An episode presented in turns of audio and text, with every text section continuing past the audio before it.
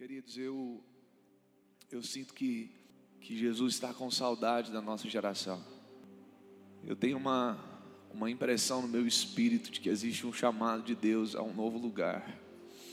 Ontem, ontem à noite eu estava passando um tempo com Jesus e eu senti algo tão especial, algo tão precioso, e eu sinto que Deus está com saudade de nós. Eu sinto que Deus está com saudade da nossa entrega e não apenas da nossa frequência. Alguns de nós nunca estivemos tanto como estamos agora. Mas alguns de nós não se lembra da última vez em que verdadeiramente se derramou e se encontrou com Ele. Se encontrou com Ele. Além, além do clichê de dizer, olha, quando eu leio a Bíblia eu estou me encontrando com Ele.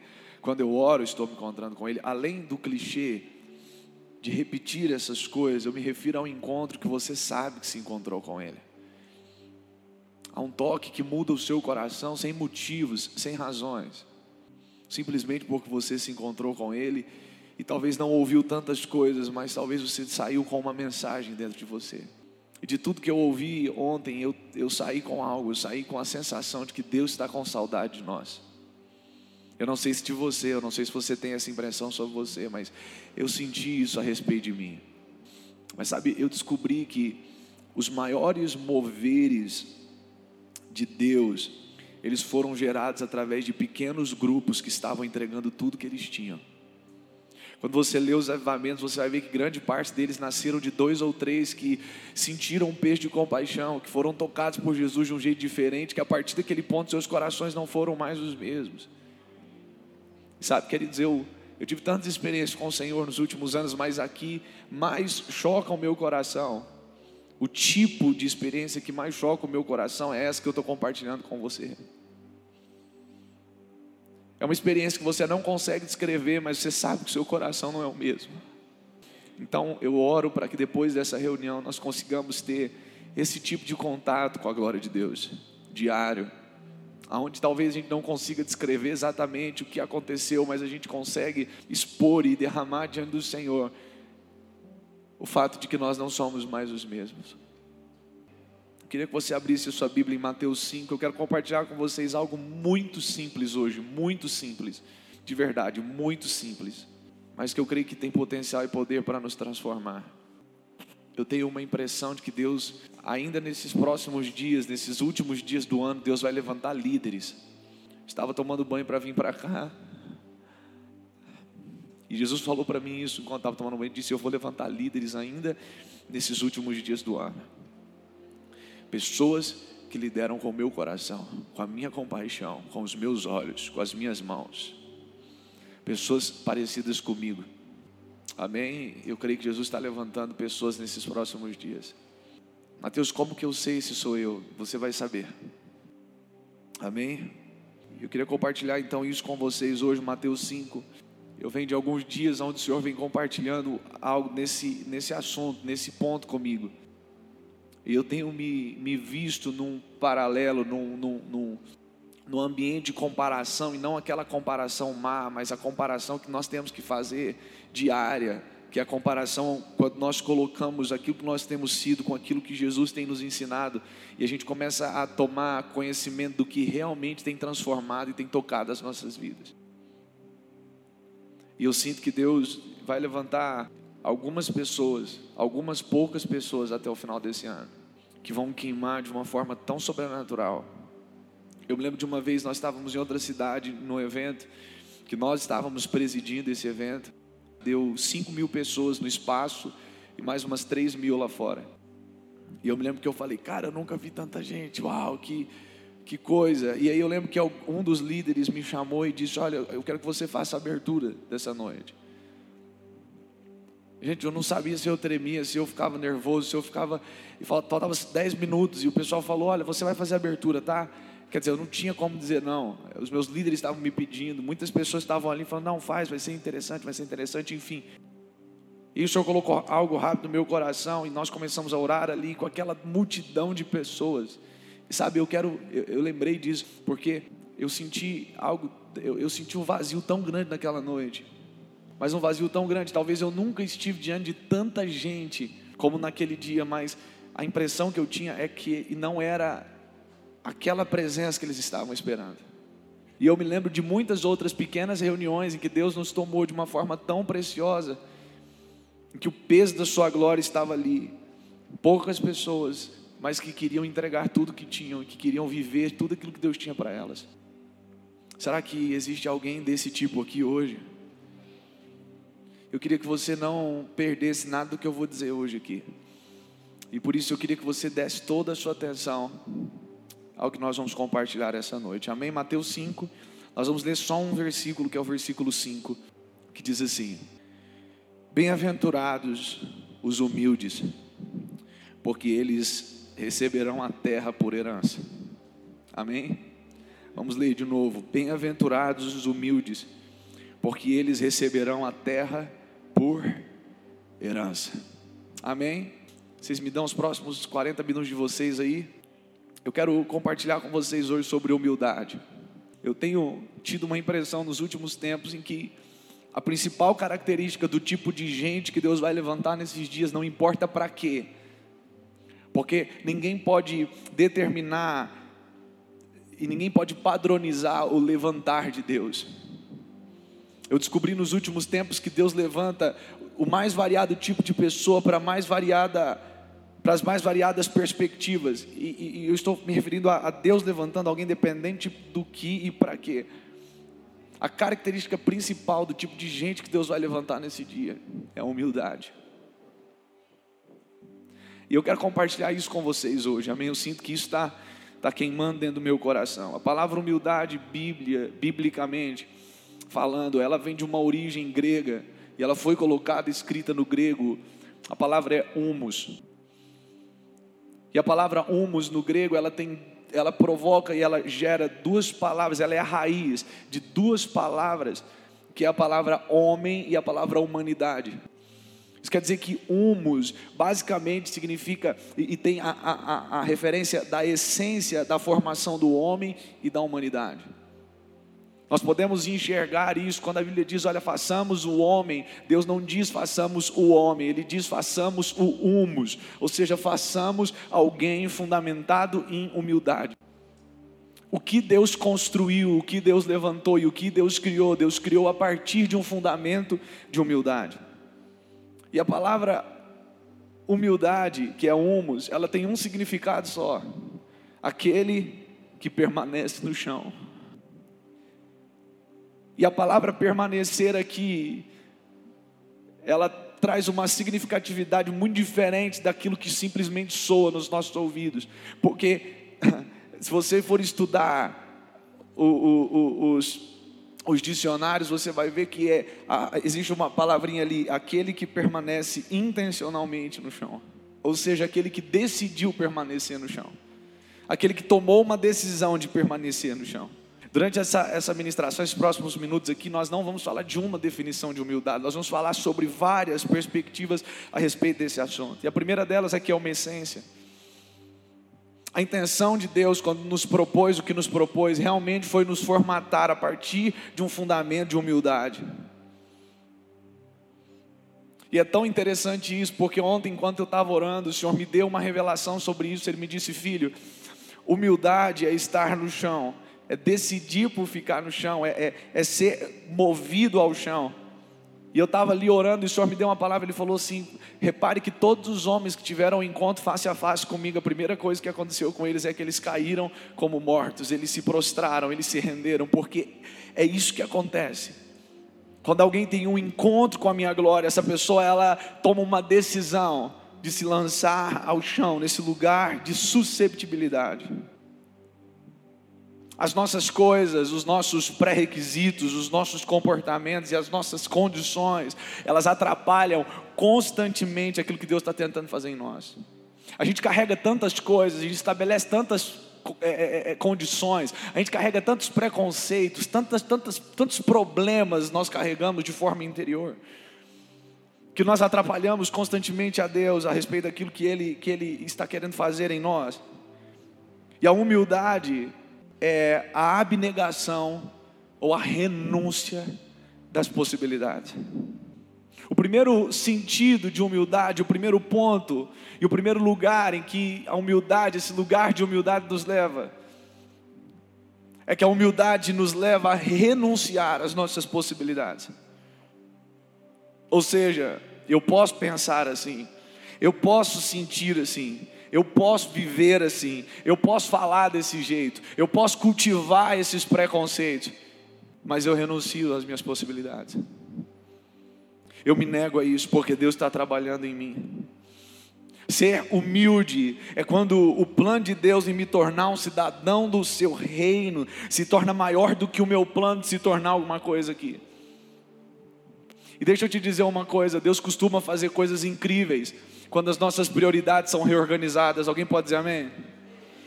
Deus costuma fazer coisas incríveis quando as nossas prioridades são reorganizadas. Esse lugar de rendição traz recompensas tão sobrenaturais, a humildade. É uma, é uma das sementes do mundo espiritual que atrai as maiores recompensas e os maiores resultados. A Bíblia diz: Bem-aventurados os humildes, porque a terra vai ser deles, eles receberão uma herança. Eles receberão de uma porção sobrenatural aqui, nesse lugar, nessa perspectiva. A terra é dos humildes, então a humildade é o estado em que eu decido por me colocar, que possibilita Deus de fazer em mim aquilo que Ele quer fazer. Eu vou tentar exemplificar aqui para vocês: a humildade é a anestesia que eu deixo Deus dar em mim, que me coloca em uma posição de susceptibilidade, e me coloca deitado diante da maca do céu, e Deus pode trabalhar em mim, de forma que quando eu me levantar, algo vai poder acontecer sobre a minha geração, e não só isso, mas eu vou herdar a terra, eu vou herdar de uma recompensa sobrenatural.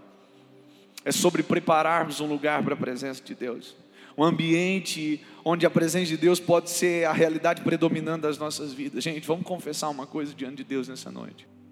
Por mais que nós sejamos pessoas profundamente envolvidas com as coisas de Deus, nós precisamos rever o nosso envolvimento com Deus. Porque muitas vezes ele, a Sua presença, o fascínio, as lágrimas, o levantar de mãos, o abraçá-lo, o ter experiências com Ele não é predominante nas nossas casas, não é predominante no jeito que a gente fala, no jeito que a gente faz as coisas, nos nossos pensamentos. E o orgulho é a fonte do pecado, o orgulho é rígido, o orgulho não se arrepende, o orgulho não é feliz, o orgulho busca a sua razão, que é esse, esse avesso, essa aversão à humildade. E a primeira coisa que eu posso fazer para destruir a construção de uma realidade humilde dentro de mim é me amar. Porque quanto maior for o meu amor por mim mesmo, mais eu vou tentar me defender. Quanto maior for o meu amor por mim mesmo, mais na defensiva eu vou viver, porque eu não quero de forma alguma ser tocado, ser violado, ser machucado, ser frustrado. Eu não estou pronto para isso. Mas o que nós vamos entender é que ser humilde é abrir mão do direito que eu tenho na carne para abraçar uma herança que eu tenho no espírito. Eu posso reagir, eu posso me posicionar em enfrentamento, eu posso me posicionar de forma em que eu vou cultivar para mim confusões, mas eu me, eu me abnego, eu renuncio os meus direitos porque eu tenho uma herança. A minha concentração é na minha herança. Então, o fundamento do orgulho é buscarmos conhecer quais são as nossas possibilidades dentro da natureza carnal, ao invés de buscarmos renunciá-las. Vamos olhar para a primeira queda de todas, Lúcifer. Lúcifer foi colocado numa posição de excelência no céu, ele era um ser celestial, ele foi colocado ali para compor a alta patente celestial, ele era, tudo em volta era santo, todos apontavam para Deus, ele cumpria o plano de Deus, ele tinha uma possi ele, ele, ele tinha acesso a toda aquela realidade. Agora, uma coisa que eu acho interessante é que tudo que Deus cria, Deus cria com a possibilidade de não escolhê-lo, porque o verdadeiro amor ele não controla. O verdadeiro amor ele libera você para escolher o que você quiser.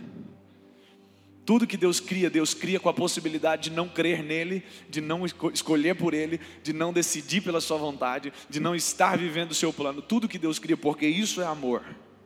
E Lúcifer tinha então a possibilidade de pensar diferente de Deus. Então ele decidiu por isso. Ele tinha a possibilidade de pensar diferente de Deus? Sim ou não? Sim. Mas eu acabei de dizer para você que você precisa renunciar às suas possibilidades para acessar a sua herança. E a gente vê que o contrário também é verdade. Ele abraçou as suas possibilidades de pensar diferente, de se impor, de se colocar ao contrário do plano de humildade que era o plano de Deus. A Bíblia diz que o seu coração se ensoberbeceu. E o que é a soberba? A soberba não é o cara que anda altaneiro e que simplesmente anda falando muito de si. Essa é a babaquice que algumas pessoas, pela sua soberba, vivem. Mas a verdadeira soberba é provocada quando eu aceito as minhas possibilidades e renuncio à minha herança. Então a herança de, de, de, de Lúcifer, ela está na presença de Deus. Era se mover nesse ambiente, mas ele escolhe por abraçar as suas possibilidades. Ele podia pensar diferente, ele podia agir em oposição. A segunda queda, Adão, Eva. Eles tinham tudo que eles precisavam, assim como nós, mas eles decidiram se aventurar nas suas possibilidades.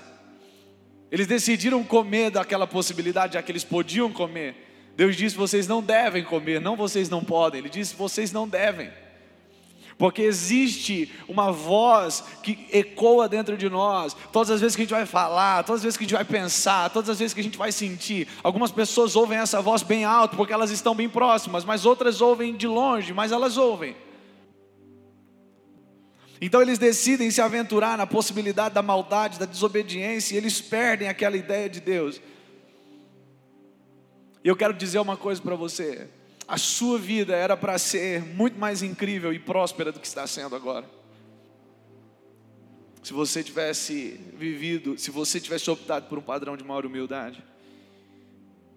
E estudando sobre batalha espiritual e orando, eu cheguei a uma definição. Eu falei isso na escola: o pior demônio que existe é o demônio do crente.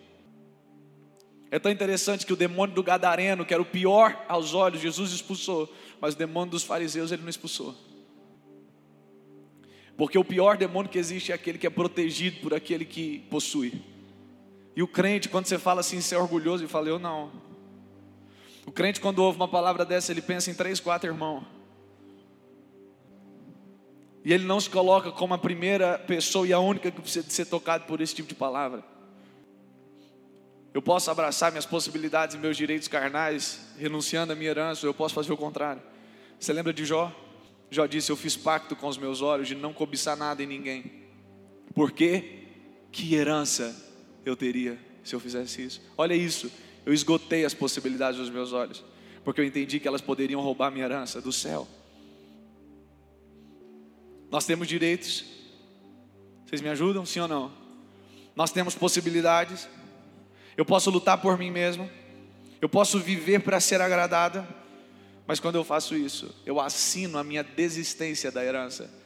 É como se eu acessasse um papel onde eu dissesse: Olha, eu desisto da minha herança, eu desisto de ter a paz que eu poderia ter, eu desisto de ter a prosperidade que eu poderia ter, eu desisto de ter os encontros com Jesus que eu poderia ter. Porque a Bíblia diz que existe um fascínio de Deus por aqueles que são humildes, mas a Bíblia diz que Deus resiste aos soberbos. Então, uma característica de um soberbo é que ele vive, ele pode até viver dentro da possibilidade da religião, mas ele, ele, ele tem pouquíssimos encontros vivos, ele tem pouquíssimos toques da presença de Deus, ele tem pouquíssimo fascínio, suas, os seus olhos são secos, ele chora por tudo, mas as suas lágrimas, é, é, não, ele, não, ele não se lembra qual foi a última vez que ele derramou suas lágrimas por ter sido tocado por Jesus, pela sua geração. Não é sobre alcançarmos ou não os nossos sonhos, mas é sobre alcançarmos o maior lugar que alguém pode alcançar, que é o lugar de realização existencial. Nós conhecemos pessoas que possuem tudo. Às vezes, algumas pessoas que nós conhecemos possuem tudo que nós gostaríamos de possuir, mas eles estão à procura de algo que muitas vezes nós podemos ter. Você pode ficar feliz com acontecimentos, quando algumas coisas acontecerem, você pode ficar feliz. Mas deixa eu dizer, a alegria permanente é um direito celestial. Não tem condições, não depende de coisas que acontecem. É simplesmente porque Ele está ali, porque Ele está ali, a alegria está ali. Você pode se sentir bem quando alguma coisa der certo na sua vida, mas a paz é uma herança espiritual. E às vezes eu ouço algumas pessoas dizendo: Ah, Mateus, mas comparado à maioria das pessoas que eu conheço, você não sabe o quanto que eu já faço de, é, é, mais, a mais do que elas. Quando eu me comparo com os meus amigos, minha família, rapaz, eu faço o dobro do que a maioria do que eu conheço faz. Mas deixa eu dizer uma coisa: isso também é orgulho. Porque nunca foi demandado de nós andarmos um pouquinho acima da mediocridade, foi demandado de nós crescer segundo a imagem de Cristo. Eu não tenho que ser melhor do que as pessoas que eu conheço, eu tenho que ser parecido com Cristo. Porque não é muito difícil ser melhor que a maior parte das pessoas que você conhece. Amém, gente? Quem está comigo aqui? Enquanto nós continuarmos buscando motivos para as nossas crises, nós vamos deixar de buscar a cura para elas. Posso continuar? Quantos aqui estão ouvindo a Jesus nessa noite? Uma pessoa orgulhosa, ela faz uma leitura da vida totalmente errada. Porque o espírito de orgulho, ele te faz criar situações que não precisariam ser criadas se fossem vistas a partir de um coração curado. Porque um orgulhoso, ele tem um ponto ápice na sua vida. Ele acorda tentando alcançar esse ponto, ele dorme tentando alcançar esse ponto. E o topo da montanha para um orgulhoso se chama a sua razão. A razão é o ponto alto de um orgulhoso. O orgulhoso, ele não é pacificador. Um orgulhoso, ele é um promotor de si mesmo, ele é um promotor do que ele quer que aconteça. O orgulhoso, ele vive trabalhando para que a, a, a maior parte das coisas sejam como ele quer que seja. A sua alegria está nisso. Porque o orgulhoso, ele tem o poder de modificar as coisas para pior. Você lembra de Naamã? Ele ouviu algo que era para o seu próprio benefício. Ó, mergulhe aqui sete vezes e você vai ser curado. Era para o próprio benefício dele. Se, como se não bastasse ser para o próprio benefício dele, quem mandou isso acontecer foi Eliseu. Ou seja, uma autoridade espiritual sobre a vida dele. Uma autoridade espiritual sobre aquela nação, um profeta de Deus. Mas ele não considerou nem que isso seria para o seu benefício. E nem que isso vinha de alguém que estava acima dele. E continuou batendo boca. Porque gente orgulhosa não tem a quem submeter. A propósito, a quem você se submete? A quem você se submete. E é tão louco que esse orgulho iria manter ele doente. Se não fosse um humilde dizendo, oh, mergulha. Porque a humildade, a capacidade de você decidir por se lançar no chão. E para ele mergulhar, ele tinha que tomar essa decisão de se lançar. O rio era o rio Jordão, e Jordão significa o rio que desce. Fala de um processo de descida. Tudo que a gente vê hoje na internet, tudo que a gente vê hoje na maior parte das coisas, são propostas de como você pode subir, de como você pode subir, de como você pode subir. Por isso nós temos pessoas cada vez mais arrogantes, cada vez mais orgulhosas. A maior proposta de Deus não é como é que você pode subir, mas é como é que você pode decidir descer, porque no momento que você decidir descer, não vai mais ser pelo seu mérito, não vai mais ser pela sua possibilidade, você vai herdar a terra. E aquilo que a maior parte das pessoas não consegue com o seu suor, você vai conseguir com a sua entrega. Porque você não vai conseguir porque você cavou, você vai conseguir porque Deus trouxe para você aquilo que já é teu. Uma pessoa orgulhosa, ela nunca vai estar totalmente bem. Pessoas orgulhosas sempre tem alguma coisa. Sempre existe um problema, sempre existe um medo, uma crise, uma ansiedade, uma raiva. Sempre existe alguma coisa acontecendo dentro de alguém orgulhoso. Eles nunca estão bem, eles nunca estão fluindo. Mas eu quero te explicar que a humildade é para sua própria cura. Então hoje, renuncie suas possibilidades e recupere a sua herança. Vou dizer de novo: renuncie as suas possibilidades e recupere a sua herança. Quanto maior for o seu leque de possibilidades, menor será o seu acesso à sua herança, porque você não está fundamentado sobre o princípio de entrega de Deus. Se você se defende, Deus não te defenderá. Se você é a pessoa que mais se posiciona em seu próprio benefício, Deus não vai fazer isso acontecer. Se você é do tipo de Naamã, que rebate tudo, então você não tem colheita de sabedoria nenhuma para receber. Alguém pode dizer amém como Pedro? Você não tem colheita de sabedoria nenhuma para receber. Ai, Mateus, mas eu posso pensar assim, eu posso sentir isso, eu tenho meu direito. Não, você pode. Tudo que, porque tudo que Deus criou, Deus criou com essa possibilidade. Não tem gente que, às vezes, você ouve um ateu, algum, você fala, mano, como é que o cara pode não crer em Deus? Quem é que já pensou isso aí de alguém? Você fala, mano, como é que esse cara pode não crer em Deus? Ele não olha para o céu. Mas Deus criou ele com essa possibilidade. Deus colocou nele a incredulidade para ele não crer. Mas é o caminho que ele decidiu. Porque do outro lado tem a fé. Ele só não atravessa a rua, ele decidiu em que lado da via ele vai ficar. Aonde a maioria de nós tem chegado, você tem visto uma geração de pessoas que tem envelhecido, que tem crescido, que tem ficado mais velha, pessoas que são totalmente mal cedidas no relacionalmente, mal cedidas na saúde, nas finanças, no mundo espiritual, em tudo são extremamente mal cedidas. Porque falta para nós intimidade com Deus. Passar tempo a sós com Ele de verdade.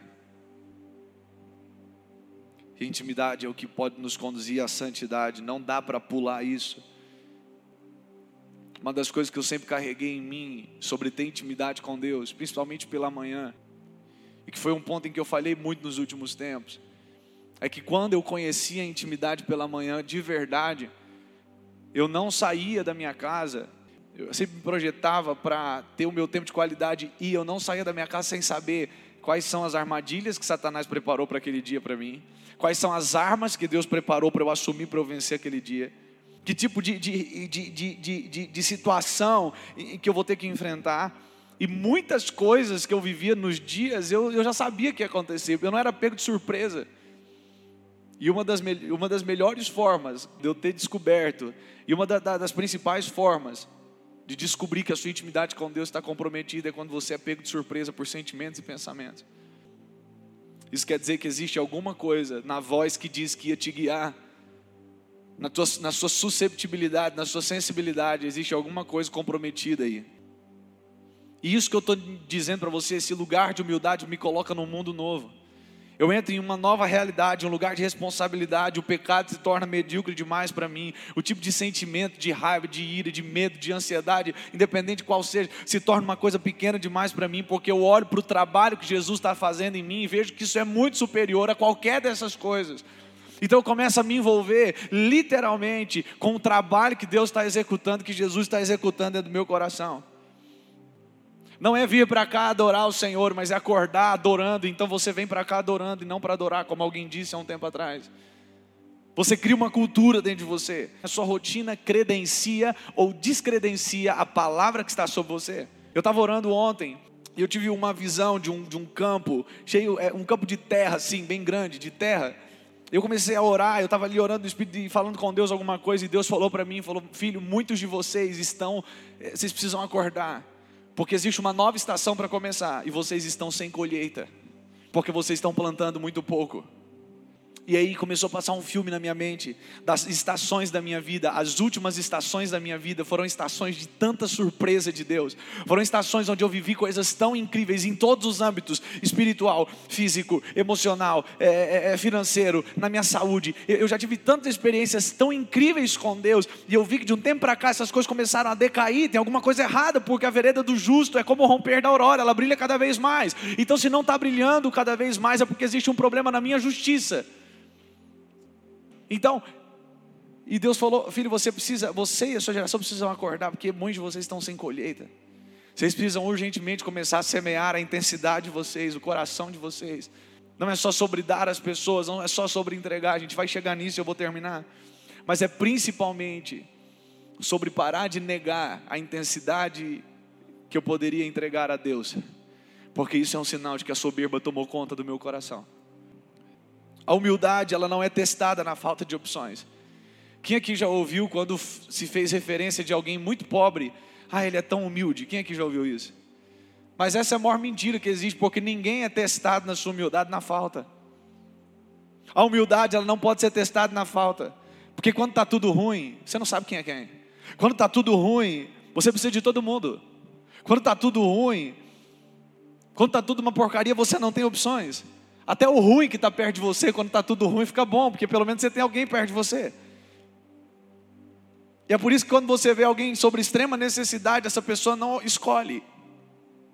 Quando você vê um, um, morador de rua, alguém que vive sobre extrema necessidade, e você fala para ele com uma cara triste assim: Nossa, cara, eu tenho só dois reais. O que, que ele fala? Obrigado, porque ele não tem nada. Então, em uma péssima condição, seja ela emocional, espiritual ou natural, Qualquer coisa vale, qualquer coisa tem valia, qualquer coisa tem lugar. Mas a humildade ela é testada no bom. Olha para mim, o nosso relacionamento não é testado quando eu não tenho a opção de estar ou não com você. O nosso relacionamento é testado quando eu tenho a opção de não estar com você e ainda assim eu escolho estar com você. A minha relação com Deus, porque assim, ó, se você descobrisse um diagnóstico sobre você mesmo terminal, você ia virar o melhor crente do mundo. Você ia orar como você nunca orou. Se eu chamasse você para uma madrugada de oração, você não ia nem pensar que no outro dia você tem que acordar cedo. Se alguém te dissesse hoje, olha, você tem um mês de vida, seria um mês mais crente da sua vida, seria um mês mais intenso da sua vida. Então a nossa crise, ela é uma crise de prioridade. Eu ouvi um, um pastor muito experiente fazendo treinamento para líderes, onde ele falava de gratidão. E eu achei isso tão louco, porque ele falou assim: gente, tem muito cachorro muito mais grato do que os crentes de hoje em dia. Então a gratidão dos crentes, ela está perdendo para a gratidão dos cachorros, porque pelo menos os cachorros identificam as pessoas que mais as beneficia, que mais as ama, e você pode colocar ele no meio de 100 mil pessoas, quando ele vê aquela pessoa que mais a ama, que mais a alimenta, que mais a beneficia, ele vai sair correndo, ele vai parar na frente daquela pessoa. E a maior parte dos crentes hoje, elas vivem infantilizadas, porque elas vivem desonrando aquelas pessoas que são as que mais fazem por elas, e elas vivem sarneando atrás das pessoas que não fazem porcaria nenhuma por elas as pessoas que estão ali se doando, orando, cobrindo elas. É... Mas as pessoas não fazem nada, são as pessoas, e esse pastor falou isso, né? ele falou assim: tem muito cachorro dando pau em crente em matéria de gratidão. Até ser ferido é uma questão de orgulho. Você sabia disso? Porque quando eu sou ferido, o que eu estou fazendo é colocando em xeque uma palavra que Deus liberou sobre mim, em detrimento de uma que foi dita sobre mim por alguém. Eu estou superiorizando a opinião humana a despeito da opinião que Deus já falou para mim, que Ele tem sobre mim. Então, quando eu me ofendo, eu me ofendo porque eu sou orgulhoso e porque eu estou distante de Deus. Porque quando eu me ofendo, eu me ofendo porque eu coloquei em xeque a palavra de Deus e eu começo a me defender diante das pessoas, porque aquilo que aquelas pessoas falaram sobre mim não é aquilo que eu queria que elas pensassem sobre mim. Então a minha, o meu coração está fundamentado sobre a opinião dos outros e não sobre a opinião de Deus. E pessoas assim vivem em guerras. Porque eles querem formatar a ideia que as pessoas têm sobre eles, eles não são convictos do que Deus diz sobre eles. Talvez porque eles ouvem muito pouco da própria boca de Deus que Deus pensa sobre eles. Quer dizer, eu estou dizendo para Deus, Deus, eu sei que a sua palavra é imutável, eu sei que o que o Senhor liberou para mim é eterno, mas a partir de agora isso está me incomodando.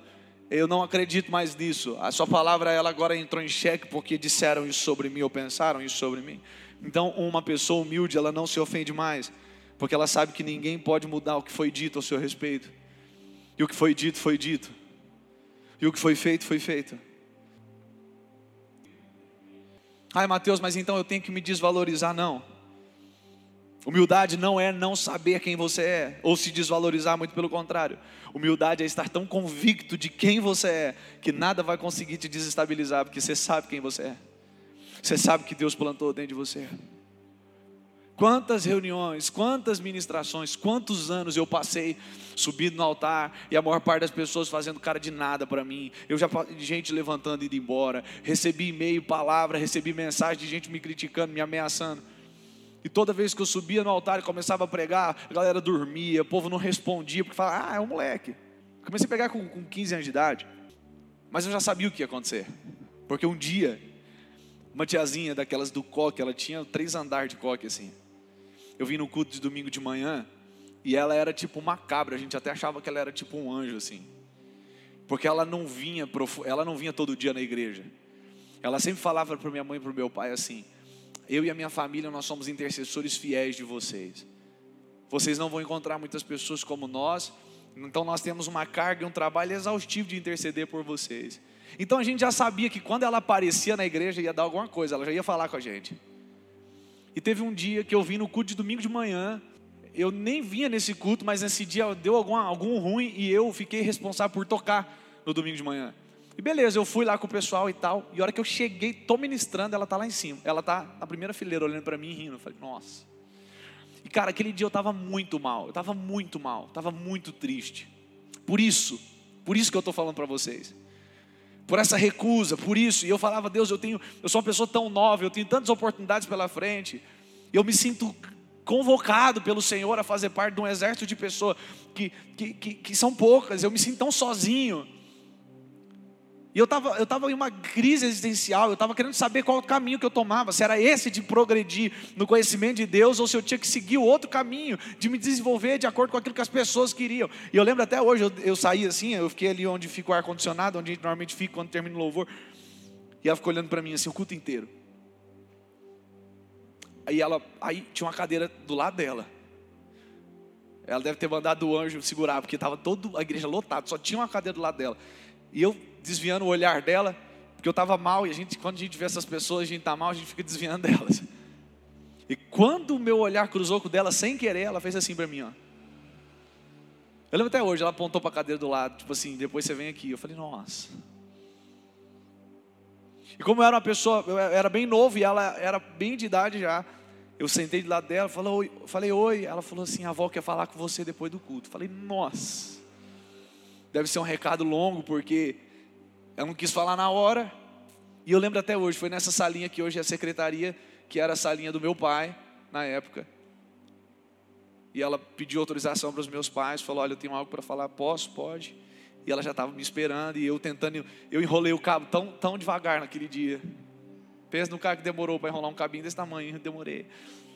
E eu tinha certeza que ela já tinha ido embora, que eu descia que ela estava sentada na cadeira do meu pai.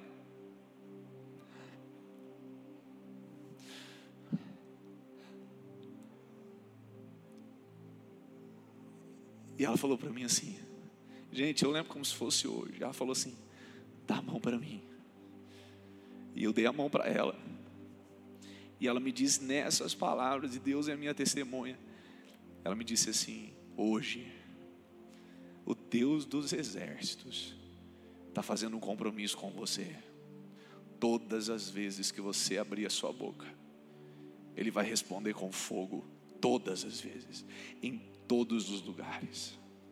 Gente, eu não lembro de ter ouvido mais nada, eu chorei tanto aquele dia, eu nunca mais duvidei. Então eu subia no altar, eu via a, a repulsa nos olhos das pessoas. E eu falava, não estou nem aí. E eu ia, e pau. E gente, depois dos cultos, começava a formar fila de pessoas. Falando, Mateus, me desculpe por ter pensado isso. Eu fui curado. Olha, eu tinha um tumor e ele foi embora. Olha, o meu casamento foi restaurado.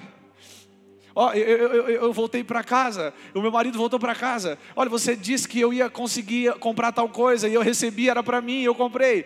Olha, eu tinha um problema no meu. E comecei a ouvir coisas e ouvir coisas, porque isso é humildade, não é você desvalorizar quem você é, mas é você estar tão convicto de quem você é, que você não precisa brigar para provar para ninguém quem você é. As coisas elas vão começar a acontecer, o seu encontro com Jesus. Ele vai começar a dar para você uma imagem, não somente no ambiente espiritual, mas no ambiente físico. E eu lembro do que, do que aquela senhora falou para mim até hoje. Ela falou para mim: Deus, o Senhor dos Exércitos, está fazendo um compromisso com você. Sabe, eu não quero falar só sobre o que ela falou, mas eu quero falar sobre a aliança que aquela mulher tinha de liberar os decretos de Deus. E eu sei que sou novo para isso, e eu não tenho coque, mas o meu maior sonho é ser esse cara que destrava as pessoas e que libera uma palavra sobre a vida das pessoas que ninguém entende. Só que aquelas pessoas que estão ali entendem porque é a resposta que elas estão precisando. Nunca trate alguém segundo a sua história atual. Trate as pessoas segundo o seu destino. Porque elas podem estar tomando decisões erradas agora, mas um decreto que sair da sua boca. Quando você olhar para ele dizer homem de Deus, mulher de Deus, aquela palavra vai ficar dentro delas homem de Deus, mulher de Deus. E elas vão tentar fazer as coisas erradas e elas vão dizer: Mas alguém disse que eu sou homem de Deus. Alguém disse que eu sou mulher de Deus. Alguém disse que há um encargo sobre mim. E eu estou terminando. Tem muita gente que quer altitude, que quer um lugar mais alto, mas que não pensa que quanto mais alto o lugar, maior vai ser a pressão. Quanto mais alto o lugar que você for, seus inimigos se tornarão maiores, as ameaças se tornarão maiores e os ataques se tornarão maiores. Agora, existe um, um, uma forma de nada disso te afetar, sabe qual é? A sua estrutura crescer junto. Então não importa o tamanho que os inimigos fiquem, porque você cresceu. Mas se a nossa estrutura não crescer, isso vai ser um problema. Agora, como crescer? Mateus 20, 25. Jesus o chamou e disse: Vocês sabem que os governantes das nações dominam sobre elas legalmente as pessoas importantes exercem poder sobre as nações. E aí Jesus grita assim: Não será assim entre vocês. Ou seja, quando vocês olham para uma civilização, o padrão de autoridade de uma civilização é que o cara que está em cima, ele fale, todo mundo submete, todo mundo sujeita. Mas Jesus diz: não será assim sobre vocês. Pelo contrário, quem quiser tornar-se importante deverá ser servo. Quem quiser ser o primeiro deverá ser o último, escravo. Como filho do homem que não veio para ser servido, mas para servir e dar sua vida como resgate a muitos. Posso te dizer uma coisa? Um culto bom não me testa. Um amigo bom não coopera para nada. Um ambiente conveniente não faz nada por mim. Acordar tarde não cria nenhuma consciência em mim. Eu sou testado em meio aos atritos. É o culto ruim que me prova. É o amigo ruim que me prova. É a realidade aparentemente desconfortável que tira e que extrai Jesus de mim.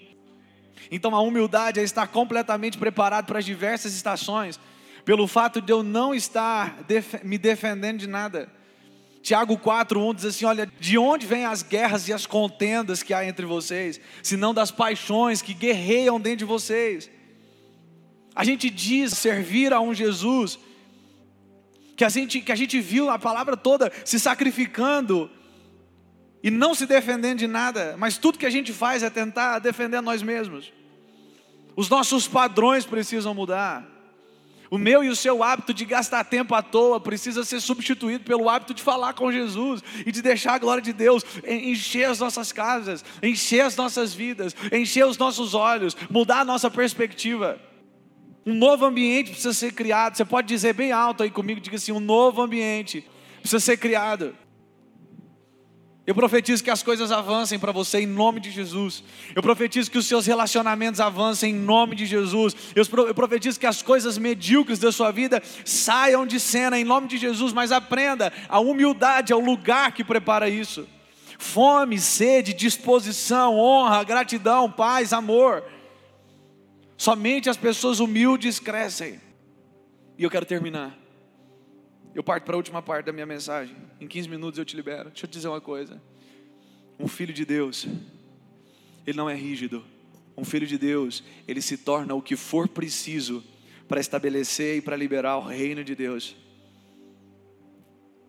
Ai, mas ali vem o grande apóstolo Paulo.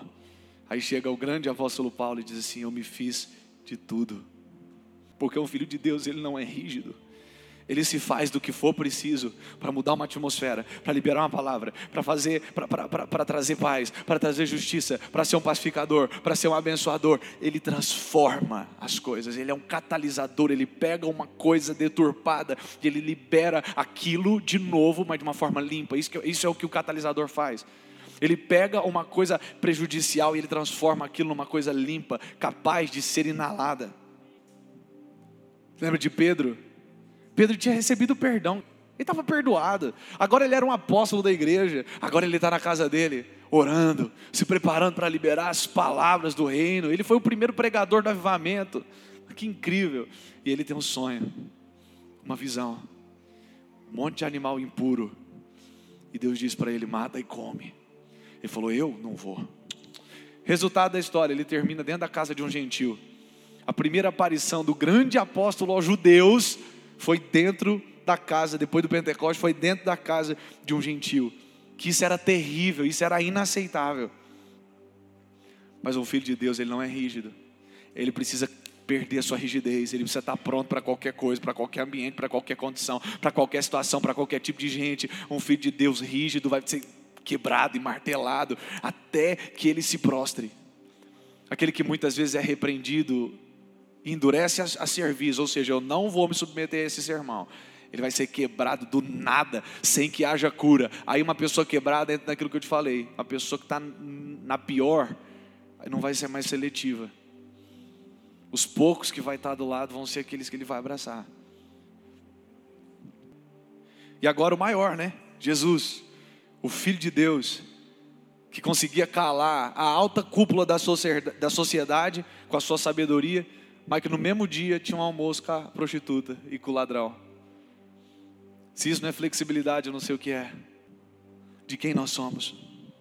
Porque se nós somos de Deus, não somos nós quem decidimos o que fazer conosco. Eu quero estar pronto para aquilo que minha geração precisar. Hoje nós tivemos a morte da cantora Marília Mendonça. A maior parte de nós não acompanhava o seu trabalho de forma de ouvir, de ficar ali e tal, mas todos nós conhecíamos. Eu conheço, eu sigo todos os músicos dela, conheço todos eles. Já estudei grande parte dos caras que tocam com ela, por isso eu sei o que eles tocam, eu sei o que ela tocava, eu sei o que ela cantava. E eu fiquei tão triste, porque eu estava preparando a mensagem na hora que foi noticiado o acidente e falaram o seguinte: olha, ninguém, é, ela não morreu, ela foi levada com vida para o hospital, tá tudo bem, foi a nota que lançaram. Então eu peguei como continuei preparando a mensagem. Aí alguém falou: olha, alguém morreu, que parecia que estava organizando as bagagens, alguém morreu. Eu falei, mano, que estranho, daqui a pouco morreu, abri o Instagram, morreu. E começou a me dar um peso no meu coração, uma dor no meu coração. Eu falei, cara, que, que, que coisa pesada. Eu abri meu Instagram, tinha várias mensagens de várias pessoas dizendo: Mateus morreu, Mateus morreu, olha quem, olha quem morreu, olha quem morreu. E sabe, será que nós estamos prontos para ser quem nós precisamos ser? Será que nós estamos prontos para nos fazer de tudo para ganhar alguns? Porque se tem alguém perto de mim que precisa de um amigo, eu vou me tornar esse amigo. Porque eu não sou rígido. Eu prefiro o Gabriel. Mas os dois é Gabriel, né? Eu prefiro o Gabriel. Mas se o Luan está precisando de um amigo, eu vou me tornar um amigo que ele precisa. Eu prefiro o Luan, mas se o Pedrão estiver precisando de um amigo, eu vou me tornar um amigo que ele precisa. Porque isso significa, isso se chama flexibilidade de reino. Se alguém precisa de ajuda, então eu vou ser essa ajuda. Se alguém precisa de perdão, então eu vou ser esse perdão. Se alguém precisa ser tocado pelo poder de Deus, então vai ser através de mim que vai ser. Então o que incomodava ela, os religiosos, era que Jesus era flexível. E os caras estavam acostumados ao seguinte, ó, estamos aqui. Quem quiser tem que merecer estar aqui com a gente, com as nossas roupas e do nosso jeito. Quem quiser ficar comigo tem que merecer, tem que fazer parte da minha cúpula. Era isso que os fariseus faziam, ninguém podia chegar lá. Tanto é que aquele cara com a mão mirrada, ele estava no último lugar da igreja naquele dia. Ele não podia entrar lá porque ele tinha um defeito físico. Eu imagino que ele estava se cobrindo, eu imagino que ele estava tentando se proteger. E, e aí Jesus está lá no meio, todo mundo, mano, esse cara é muito sábio. E Jesus fala para o cara assim: Você aí no fundo? Gente, eu acho que ele treme. Eu acho que ele fala, mano, os caras vão me matar. Vem para frente, vem para o meio. Aí aquele cara imagina todo mundo, a cara que o povo fez para ele. Só que se ele tivesse escondendo a mão, que é uma situação hipotética que a gente está fazendo, ainda estava tudo bem. Só que quando ele chega diante de Jesus, Jesus diz assim para ele: estenda o braço. A Bíblia diz então: imediatamente a mão daquele homem foi restaurada. O que é isso? O mestre, a mais alta patente da sabedoria, se tornando servo do mais defeituoso daquele lugar, do mais sujo daquele lugar. Porque se alguém precisa de um braço, então eu vou dar um braço para ele. Ah, né, mas aquele lá merece tal. Não, não, não, mas não é isso. Porque se fosse pelo que merece, eu não ia estar aqui. E duvido que você ia estar. Então, se você precisar de ajuda, eu vou ser ela. Se você precisar de um braço, eu vou ser o seu braço. Se você precisar de um amigo, se você não tem amigo, então eu vou ser o seu amigo. Eu vou te introduzir numa realidade relacional. Esse é o seu problema, então deixa eu te colocar. O teu problema é financeiro? Então, se eu puder, está aqui porque a religiosidade ela te enrijece. Você fica cada vez mais no seu conforto. Você cria uma sociedade de preferidos. Você cria uma sociedade de pessoas que você diz: "Nossa, essas pessoas elas são aptas para andar comigo, elas são aptas, eh, elas são a minha preferência". E eu me sinto ameaçado por tudo que me incomoda, porque se algo me incomoda, então eu estou ameaçado, eu me sinto em xeque. Por quê? Porque eu estou vivo. Se eu tivesse decidido pelo chão, eu não ia estar tendo essa visão toda do que está acontecendo aqui. A humildade se curva a humildade aceita o desafio da flexibilidade. A humildade não tem uma reputação para defender. A humildade não tem medo de estragar a sua imagem. Porque a humildade está com o rosto no pó, está com o rosto na terra. Ele não está querendo se revelar, ele está querendo mostrar Jesus através dele. Nós somos a geração da meta. Todo mundo tem uma meta. Eu tenho uma meta do que vou fazer, uma meta de como eu vou. E não tem problema ter meta, a gente tem que ter. Só que o problema é que a gente não pode se esquecer dentro do cumprimento da meta, de cumprir o propósito. A minha meta, e agora isso é incrível, a minha meta é aonde eu quero chegar. mas o meu propósito é onde Deus já me abençoou para chegar. Eu posso cumprir minhas metas, posso, eu vou me esforçar para cumpri-las, glória a Deus. Mas quando eu entender o meu propósito, eu vou ter um caminho facilitado. Deus facilitou aquilo para mim, porque a mão de Deus está naquela, naquela, naquele ponto sobre mim. Então tem muita gente que se sente muito de Deus, mas quando você chega perto dele, dá para sentir pouco de Deus dele. Você não sente muito Deus nele. Uma vez Jesus estava lá, e aí ele começou a falar: Olha, o meu pai, o meu pai fez isso, meu pai fez aquilo, meu pai me deu isso, meu pai me deu aquilo. E os caras começaram a juntar pedra. E começou a cercar ele. E começou a cercar ele. E começaram a juntar pedra. E começou a cercar ele. E começou a cercar ele. Aí Jesus parou de pregar. Isso daí você pode, depois se você quiser anotar, isso daí está em, em João 10. Aí Jesus falou: Ah, vocês estão com as pedras? Eu só queria fazer uma pergunta: Por quais das minhas boas obras vocês vão me apedrejar? Aí os caras falaram assim: Por nenhuma delas. Nós vamos te apedrejar. Porque sendo tu um simples homem, se declara filho de Deus. Porque o problema da religiosidade não é com você ser de Deus, é com Deus sem você. Então tem muita gente que é de Deus pra caramba, no jeito que fala, no jeito que anda, no jeito que veste. Só que Deus não é nada nele. Essas pessoas são de Deus pra caramba na sua mente, mas quando elas falam é só abobrinha. Não sai redenção do que elas falam. Elas nunca levantaram ninguém, muito pelo contrário, quando alguém tropeça, elas ajudam a terminar de cair elas nunca levantaram ninguém, elas nunca vão ter no teu histórico, no seu histórico alguém, não, aquele ali era um nada. E por conta dos meus insistentes decretos, por conta do meu trabalho, aquele ali foi levantado. Graças a Deus eu tenho no meu histórico nos últimos anos dezenas de pessoas que ninguém dava nada e acreditava e que hoje são homens e mulheres de Deus e constantemente mandam mensagem dizendo: "Mas obrigado por ter acreditado". E eu não fiz nada por elas por mim mesmo. Mas foi uma decisão que eu tomei. Um dia Deus usou vários, em vários momentos Deus usou várias pessoas para vir até mim e para falar, olha, você vai ser isso, você vai chegar ali. Por que, que eu não vou fazer a mesma coisa? Porque não é o nosso discurso, são as nossas lágrimas. Não é o que eu acho, mas é o que Deus está dizendo. Não é o meu falso moralismo, não, isso está errado. Nossa, isso é inaceitável. Isso não tinha que acontecer. Não, não, não, não, não, não, não, não. É a gratidão de manter na minha mente viva a, a, lembrança dos buracos infernais que Deus me tirou. E se Ele me tirou de lá, quem sou eu para descrer de qualquer um que estiver em qualquer buraco? Deus me tirou de buracos. 2 Pedro 1,9 diz assim: Mas aqueles que não se desenvolvem desse modo são cegos, e eles veem apenas aquilo que está perto, ou seja, apenas aquilo que está acontecendo com eles agora. Sabe qual que é a crise de muito crente? É que ele só vê o crente que ele é agora. Olha que crente bom que eu sou. Olha, eu não tenho brechas, eu não tenho crises, eu não tenho problemas. Só que Pedro termina dizendo assim: Mas eles se esqueceram da purificação dos seus antigos pecados. Aí não pode tirar da mente isso. Eu não posso só ver o que está perto. Eu não posso só ver a minha condição de agora. Mas eu tenho que ver o tanto que Deus investiu em mim, o quanto que Deus me livrou. Quando eu tinha tomado decisão pelos meus antigos pecados. Então, gente, por favor, hoje, ora ao Senhor que te leva a esse lugar de humildade. Descubra a sua graça, tá? Descubra a sua graça. Cada um de nós tem uma graça. Todos nós temos uma graça. Então, que em nome de Jesus, nós abandonemos o nosso você vai ver e assumamos o vem aqui.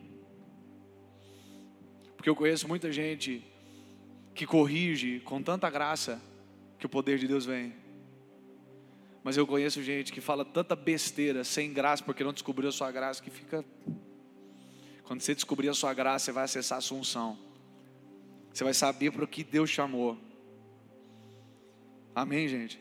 Eu oro para que Deus levante líderes desses dias. Líderes que não têm fome de poder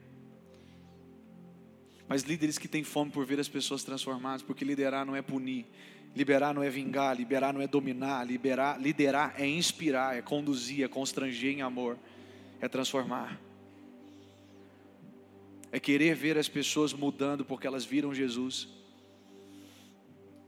em mim, ao invés de querer que elas sejam punidas.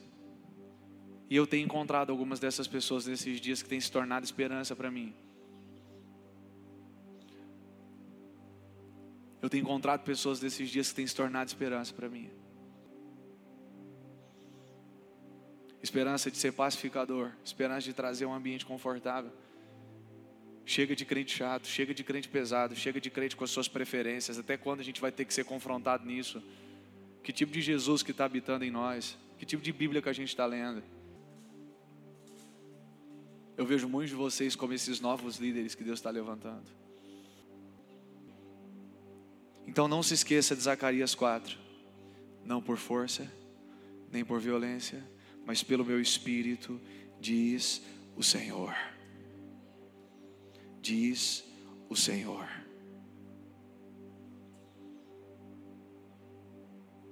Que nós não avancemos sem Jesus.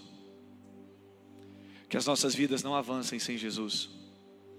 Que, os nossos, que as nossas grandes bênçãos não venham sem a assinatura embaixo de quem a deu, Yeshua. Em 1 Coríntios, ou 2 é Coríntios 2, 5. O apóstolo Paulo fala sobre uma situação que ele estava administrando no meio da igreja. Porque um cara tinha provocado um grande problema no meio da igreja e ele continuou lá. Só que o apóstolo Paulo ele levantou uma questão cara incrível. Ele diz para a igreja de Corinto assim: Olha, deixa eu dizer uma coisa para vocês. A, a punição que vocês estão gerando com esse irmão, por estar resistindo a ele, é severa demais. Reintroduza ele. E como eu não estou aí, por isso que eu estou escrevendo por carta, o perdão de vocês é o meu perdão. Aí tem o último versículo que a gente costuma pegar ele paralelo e tirar ele dali. Mas aí Paulo termina dizendo assim: para que Satanás não tenha nenhuma vantagem sobre nós. Ou seja, a partir desse ponto já é a minha alma que está punido, meu irmão. A partir desse ponto já é a minha birrinha que está me fazendo limitar dele o meu amor. A partir desse ponto já é o meu ranço que está me fazendo limitar dele a minha presença a minha conversa, a minha possibilidade de abençoá-lo, de abençoá-lo, de impor as mãos sobre ele, de cuidar do seu coração. Então a Paulo levanta e fala assim: agora chega. Já passou do limite da correção. Esse irmão caiu, esse irmão errou, nós corrigimos, ele entendeu, mas agora, em nome de Jesus, reintroduza ele no meio de vocês. E eu, como após de vocês, digo que o perdão de vocês é o meu perdão, para que Satanás não tenha vantagem nenhuma sobre nós, pois não ignoramos as suas ciladas. Humildade. A humildade é que faz isso acontecer. Amém? Pai, em nome de Jesus. Obrigado por essa noite, por essa palavra, Deus. Que ninguém perca o que o Senhor tem por orgulho ou por arrogância, mas que a humildade do Teu reino caia sobre nós. Que a humildade do Teu reino caia sobre nós. Que a humildade do teu reino caia sobre nós. Que a humildade do teu reino caia sobre nós. Em nome de Jesus. Amém.